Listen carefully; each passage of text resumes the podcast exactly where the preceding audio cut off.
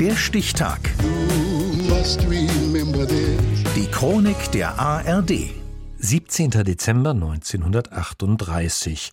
Heute vor 85 Jahren gelang den Physikern Otto Hahn und Fritz Straßmann die erste Atomkernspaltung und damit die erste Freisetzung von Kernenergie. Florian Bensch. Was ist zu erwarten, wenn man einen Teller Suppe in einen Topf Suppe gießt? Klar, mehr Suppe im Topf. Was aber keiner erwarten würde, ist, dass sich der eine Topf Suppe plötzlich in zwei Töpfe aufteilt und dann explosiv durch den Raum fliegt.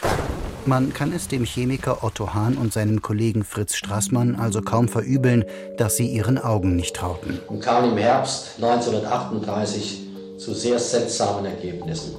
Gegenüber allem, was an den Problemen bisher bekannt war und was alle Wissenschaftler der Welt für möglich hielten, fanden Herr Strassmann und ich, dass bei der Bestrahlung des Urans mit Neutronen eine völlig neuartige Reaktion auftritt.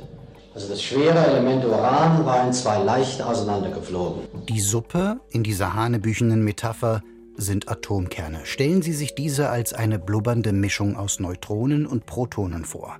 Hahn und Strassmann hatten festgestellt, dass sich Elemente mit besonders schweren Atomkernen wie das Uran sehr seltsam verhielten, beschoss man sie mit zusätzlichen Neutronen. Monatelang erwarteten sie, die Kerne lediglich zu vergrößern dass so ein Kern auseinanderbrechen kann und dann auch noch so leicht und unter Produktion unglaublicher Energiemengen, das ist zu dieser Zeit ein eher absurder Gedanke. Es gelang mit einer ungewöhnlich guten Chemie von Hahn und Strassmann. Die Physikerin Lise Meitner, zu dieser Zeit aufgrund der Judenverfolgung durch die Nationalsozialisten im Exil in Schweden, verfasst zusammen mit ihrem Neffen Otto Frisch die erste physikalisch-theoretische Deutung für die Experimente von Hahn und Strassmann. Es ist Meitner, die als erste von atomarer Kernspaltung spricht. Später haben es die Amerikaner gelernt. Aber damals waren wirklich Hahn und Straßmann die einzigen, die das überhaupt machen konnten. Bei der Spaltung des Kerns werden Neutronen frei, die in einer Kettenreaktion weitere Kerne spalten können, unter Freisetzung gewaltiger Kräfte. Bald erkennt die Welt darin zwei Potenziale. Das Potenzial einer fantastischen neuen Energiequelle und das Potenzial einer nie dagewesenen Waffe. Otto Frisch informiert in Kopenhagen Niels Bohr und dieser gibt die Erkenntnisse an die USA weiter.